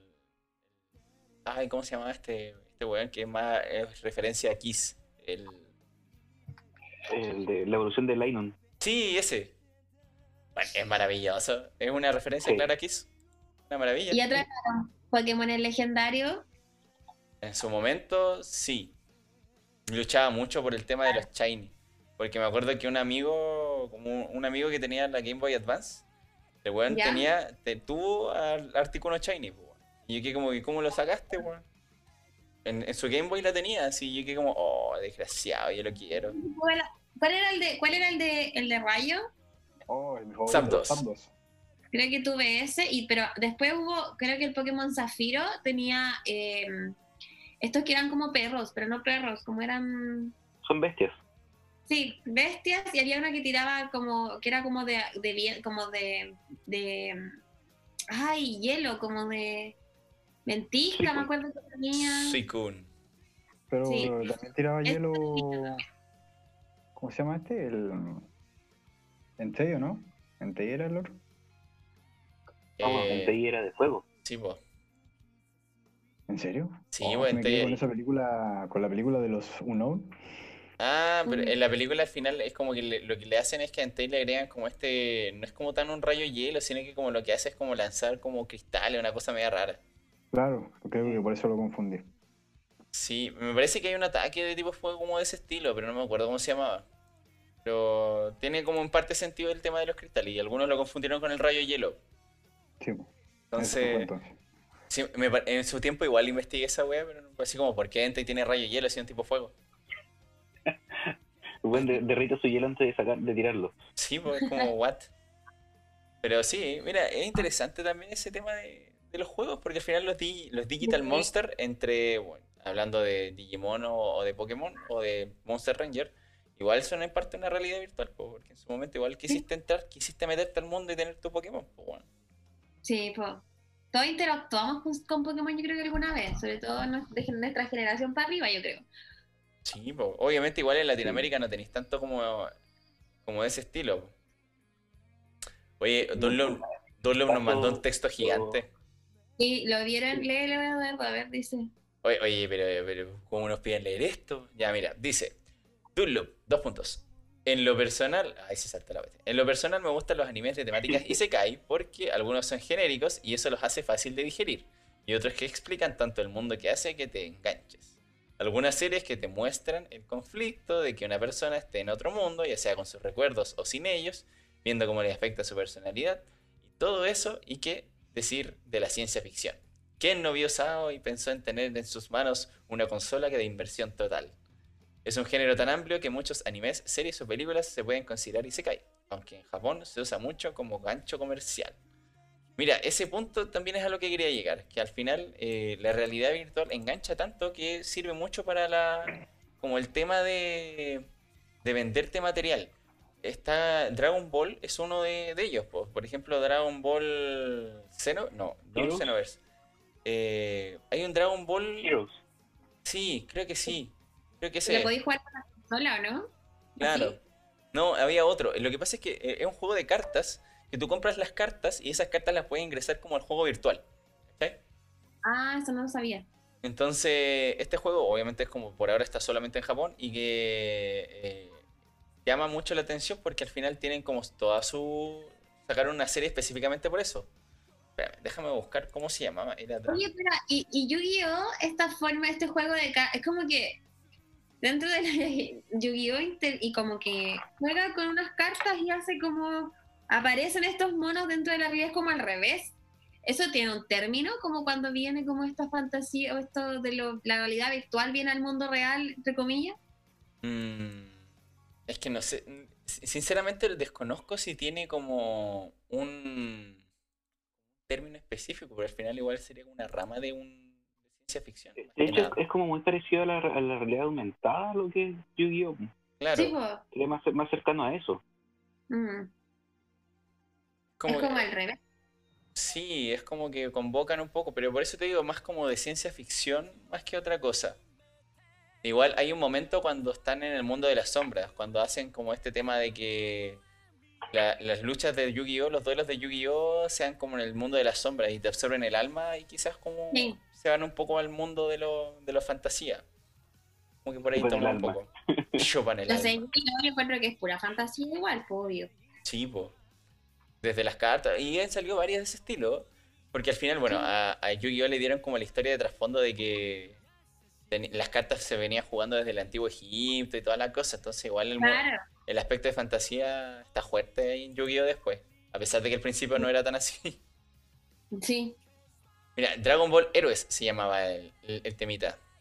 Serie que sacaron hace poco. Y del juego que al final es. No la vi entera, vi como dos capítulos. Claro, que al final en los promocionales que hacen de, de los, del juego, del juego en sí mismo, más que de la serie, es que tu, el protagonista es un- una persona normal, un niño X, que va a jugar a estas consolitas, ¿cachai? Que se mete en el juego y puede ser un personaje de Dragon Ball. Y va jugando con sus cartitas de Dragon Ball, de, de, puta, de Goku, de Vegeta, y que con el traje que tenga esa carta va peleando como dentro del juego. Y también tiene como todo su, su trasfondo. Igual como está el tema de Tron también, por ejemplo. Como en la Sí, película clásica, que el personaje no creía mucho en el tema de los juegos y después como que encuentra una consola y es atrapado en el mundo de Tron. También ahí todo tiene su elemento y como bien dijo Dunlop, al final termina siendo comercial porque llama la atención. po. Hay muchos fanáticos de la ciencia ficción y, y algunas están narradas tan simple que son fáciles de entender para todo el mundo. O sea, nos falta las, las series de ciencia ficción estilo Dark que necesitas como un prezi para, para entender la web, pero hay otras que son más fáciles. po. Por ejemplo, pucha, eh, Jumanji, que, que se la apostaron por esta versión más normal, por así decirlo. ¿Cachai? Entonces, es bastante... Bueno, Jumanji igual tuvo, tuvo su, su boom porque tenía a Jack Black. Y Jack claro. Black No mientas, Diego, no mientas, di la verdad. Era porque tenía a Karen Gillian. Di la verdad. también. Obvio. no, ya, Sí, oye. ¿por qué no, por qué hablan de esos dos y no de la roca? Del papucho de la roca. Amo a la roca en mi vida. Ben, Johnson me encanta. Sí, pues, ¿Alguien, entonces, por favor, quiere pensar en Kevin Hart? Lo pobrecito. estábamos dejando de lado. El otro, el cuarto personaje es Kevin. Kevin, ¿cuánto era el apellido? Kevin Kevin Hart. Hart. Él. Hoy Entonces, ustedes aprenden los nombres, yo soy pésima. Yo digo que el personaje nomás que apareció ahí. no, mira, yo me aprendí el de Karen Gillian porque la adoro. El de Jack Black porque Jack Black lo conocemos de hace, hace muchas Sí, películas. El, el inmortal Jack Black. Claro, y el de la roca porque la roca, pues, weón, te, te, lo- te bombardean con la roca, claro. ¿Cachai? El Entonces- único que, te que puede salvar un edificio en llamas con una pierna prostática. Obvio, y puedes, puedes salta de una grúa a otro edificio. O es capaz de dominar a un gorila. No Gigante. sé, yo soy fan de La Roca desde cuando estaba en la WWF. Ah, también. Antes de doparse. Mucha gente dice que se dopa el pobre. no creo que se dope. Creo que debe estar más pichicateado para tener esos músculos. Yo no creo que eso sea natural de ninguna forma. Bueno, igual, como, como bien decíamos, el tema del, de lo que es la ciencia ficción es bastante interesante en el sentido de que hay muchos libros actuales que están sacando esto, que tienen como temática la realidad virtual o la realidad aumentada. Hay un libro que es bastante popular que tiene un cambio de escena bastante amplio, que es el juego de Ender o Ender's Game, que es sobre un futuro distópico, nuevamente, donde hay como una raza alienígena que es más eh, basada en los insectos, que necesitamos destruirla como humanidad para sobrevivir y buscar nuevos horizontes. Y entrenan, en vez de cadetes eh, adultos o de personas de 18 años o más, entrenan a niños. Y es porque en esta academia se supone que como el programa que van a utilizar para entrenarlos es como un videojuego. Por ende, los que están más con predisposición hacia un videojuego son los niños más que los adultos. Que en parte tienen cierta razón, porque una persona mayor no te va a meterte a un juego tan fácil. Excepto Julio Profe, que, que el buen juega League of Legends, pero esos son detalles. Entonces, en el libro te dicen que él está siempre en una simulación, siempre está combatiendo en una simulación para entrenarse como capitán. Y al final tenemos el, cliffhanger de que no, él en verdad estuvo como manejando drones o aviones de verdad. De verdad mató a una raza completa. Entonces, él tiene como esta, este remordimiento por haber eliminado a toda una raza al respecto. tiene al final no solamente el tema de la realidad virtual, pero es una, forma interesante de verla también, pues, de que al final él no supo nunca discernir entre si era real o mentira lo que estaba haciendo. Y al final cuando se dio cuenta que, bueno, que era verdad, el buen se asustó igual. Pues. Tuvo su, su julepe al respecto. Creo que reaccionaría de la misma manera en todo caso. Así que, no sé, es un tema bastante interesante para hablar y que tiene demasiadas cosas como en, su, en sus ramas. nos podemos quedar hablando al final mucho tiempo, pero ya llevamos una hora y media y me acabo de dar cuenta. Así que... de la hora es porque nos entretenemos. Sí, sí, la verdad es que las temáticas han sido buenas y bueno, la interacción al final es lo que nos importa. En este caso tuvimos bastante interacción con, con, nuestros fieles seguidores y es bacán. Pues, un aplauso para ellos, porque siempre están ahí Sí, voy al final. Es como el que aparece siempre. Sí, es nuestro fan número uno. Pero sí. no, es totalmente interesante sus interacciones porque al final, independiente sepamos mucho de un área, no siempre vamos a tener como todo el conocimiento. Por ejemplo, yo si bien sé harto de, todo este mundillo, me, falta como algún tipo de series porque no son mi estilo y por ende no las veo tanto. Como son la, como las más, más, entre comillas, femeninas, como de las Magical Girls y esas cosas, yo no las veo casi. Entonces súper complicado. Pero interesante, interesante. Mira, Yeya Yera nos dice que, que, hay ciencia ficción en literatura chilena igual, como Proyecto Genio. Me lo recomendaron cuando empezó la cuarentena de que lo leyera y sinceramente no lo he encontrado en digital pirata, así que no, no lo he encontrado, así que está dentro de mis proyectos, pero no, no sé de qué trataría. Si nuestra querida seguidora o seguidor nos puede orientar ahí en el chat, eh, sería lo ideal de qué trata, para ver bien así como de, qué onda. Pero como bien decimos, eh, la ciencia ficción da para mucho, la realidad virtual da para aún más y el Isekai actualmente está para quedarse porque es la fórmula que está resultando mejor actualmente, porque entre que es ligero, es interesante, añade un poco el gustillo de, que están en otro mundo.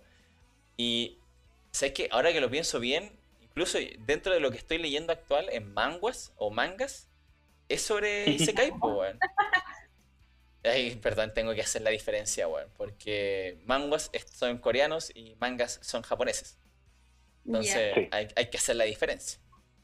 No vaya a ser que después la gente me, me, linche por no saber la diferencia. Yo acabo de enterarme de esa diferencia. Yo me acordé de la broma de la reina nomás.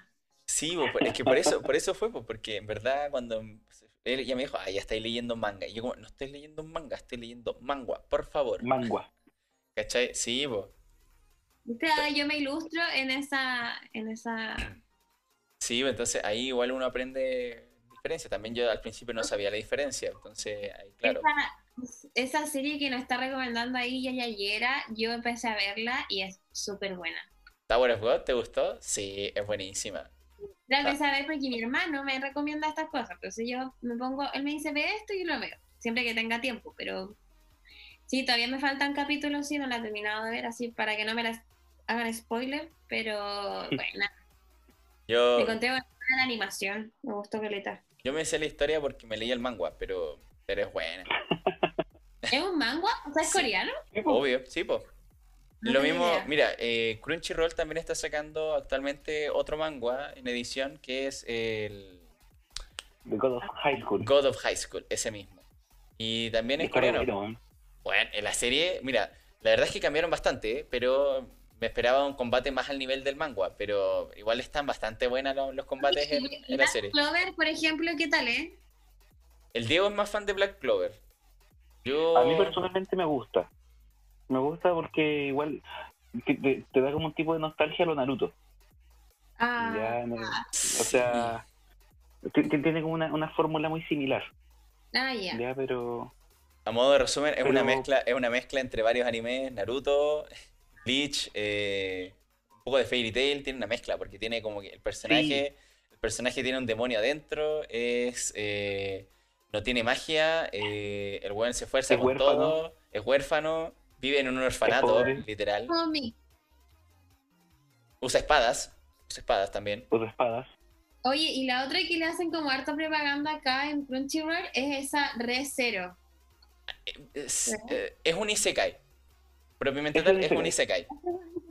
Sí, porque el protagonista, el protagonista se va a un mundo paralelo, ¿cachai? Y el único, por lo general cuando los personajes van a un isekai tienen poderes. El único poder de este, de este chico es revivir. No sé si te sirve. Pero No, Pero- yo tengo pendiente ver, pero que no la vi, o sea, vi como dos capítulos con mi hermano, esa de Kimetsu no Yaiba. No, es buenísimo. Sí, que yo vi como dos capítulos al principio y no la, no la terminé de ver porque justo estaba viendo Naruto en ese tiempo, entonces estaba como metida en eso. Deberías verla. Y a, Casa de yo creo que le voy a dar la oportunidad a esa serie. Mira, menos mal que mencionaste dibujo. Buena elección. Muy bonito el dibujo. De Kimetsu Sí.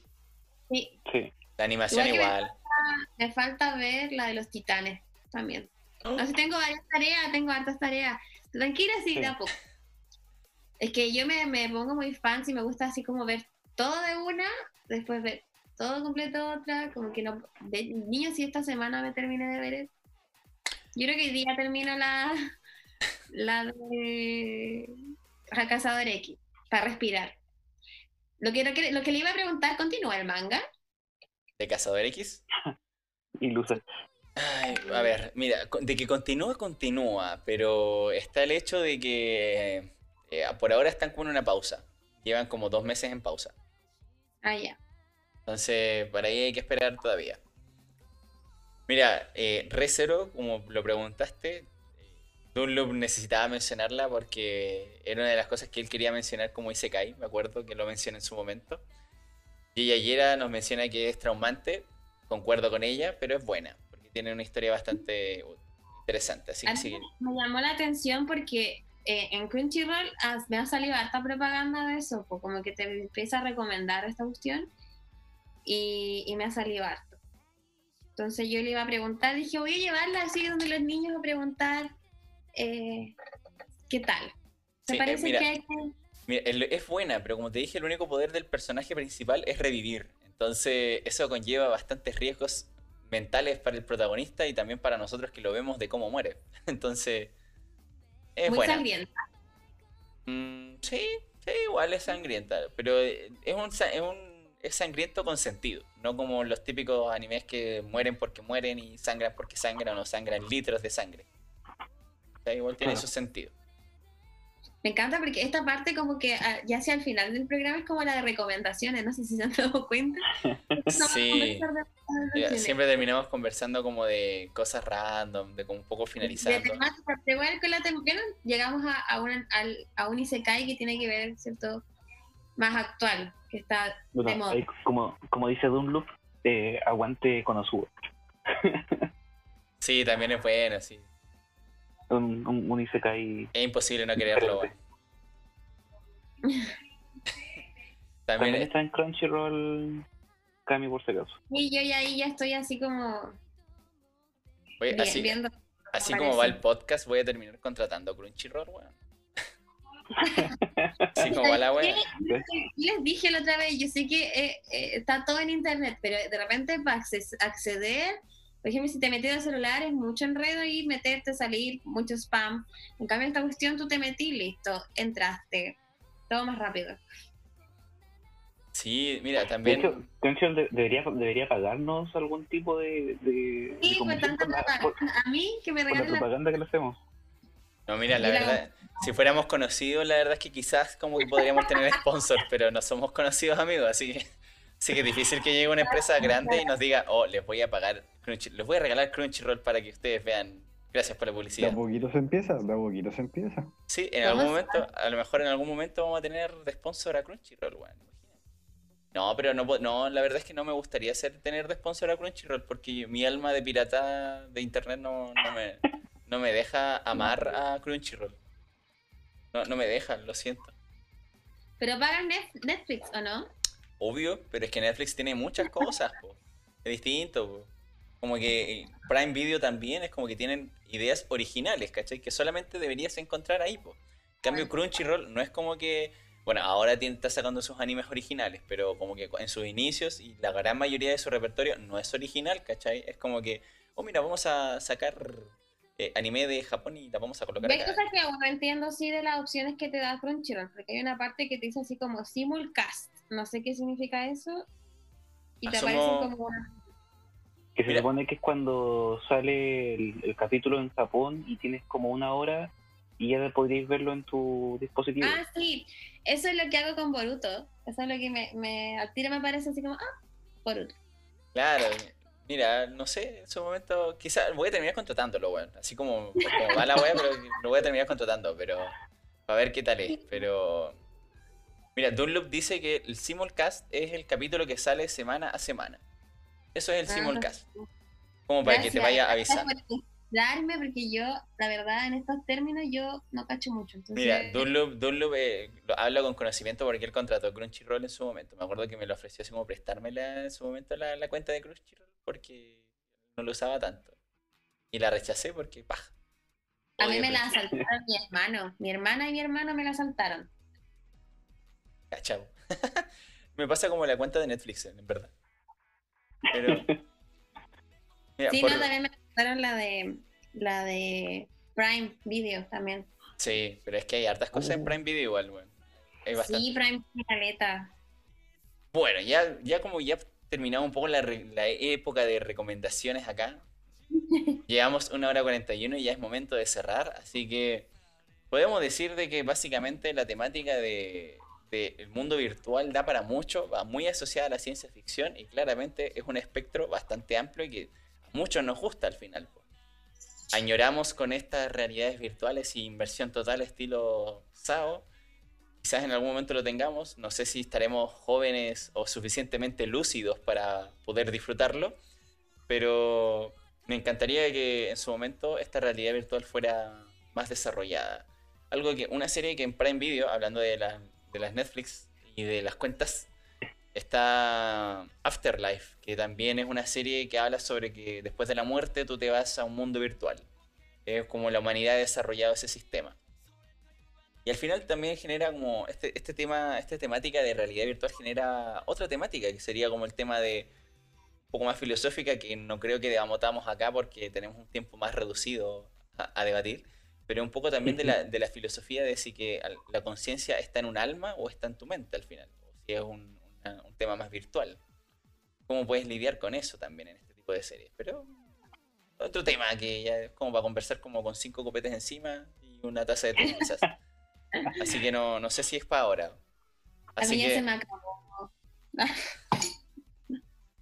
bueno, así que eso ha sido la temática de hoy día. Me parece bastante interesante la temática. Fue un debate interesante entre nosotros, como siempre. Así que gracias a todos por el, en el chat por participar. Por supuesto que es muy interesante hablar con ustedes. Y la verdad es que que sigan así participando en el chat es bastante interesante. Agradecer a nuestro invitado Carlos. Como siempre, es un gusto hablar con usted, señor. Muchas gracias, el gusto es mío. Sí, no, gracias por participar, gracias por darnos de tu tiempo y bienvenido, como siempre, nuestra panelista permanente, slash invitada, Camila, Camila Regia, madre de Nalas Velasco. Eh, gracias por estar La como siempre. preguntona, la preguntona. Mira, Yo pregunto me gusta saber, entonces soy muy curiosa y yo aprovecho a preguntar y solucionar todas mis dudas. asociándolo como asociándolo al mundo de, de los negocios, la, la Camila sería como nuestra, nuestra interina, nuestra pasante. Ah, Que- como la pasante, sí. Claro, es como la pasante que no- probar, voy a probar. que, que va, pro- que va aprendiendo de a poco y después al final va a, ten- va a terminar tomando control de esta cuestión, estoy seguro. Así es. El aprendiz va a superar al maestro. Yo ya tengo Claro. como una sección de recomendaciones y yo creo que vamos a tener que instaurarla, Eduardo.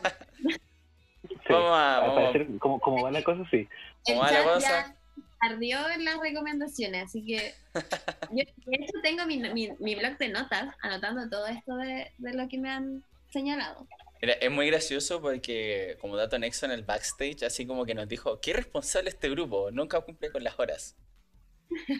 A, a ese nivel. Y ya había pasado ese horario y todavía no se conectaba, entonces dije, qué impuntuales. Bueno, pues como te digo, la interina va a terminar en algún momento tomando control. Así que bueno, Y va, bastante ser el interesante. rincón de la tacona. Claro, el rincón, el rincón de la regia va a cambiar de nombre El nuestro rincón de la canal. regia. Después vamos a pasar a copo- cabe destacar, cabe destacar que lo de Regia era mi, mi apodo de la universidad, por eso los niños me molestan con eso. Claro. Bueno, así que despidiéndonos ya Desde el también 2011, nuevamente. Regia. Sí, obvio, por siempre. Despidiéndonos también de nuestro tío Diego, que es nuestro panelista original. Un gusto como siempre. Gracias por estar con nosotros. Y bueno, nos vemos en una próxima edición. El tema siempre queda en incógnito. Vamos a tratar de usar más la red social de, de Instagram. La verdad es que es un fallo de nosotros, pero lo vamos a tratar de utilizar más. Se vienen nueva- un poquito de nuevas sorpresas por ahí. Y el tema va a quedar en incógnito para la próxima semana. Un gusto por compartir con ustedes. Así que recuerden, Cero Tacón ahora es popular. Aunque lo que dijimos en el capítulo anterior no era tan así, pero no importa, detalles. un gusto. Un gusto. Cuídense todos.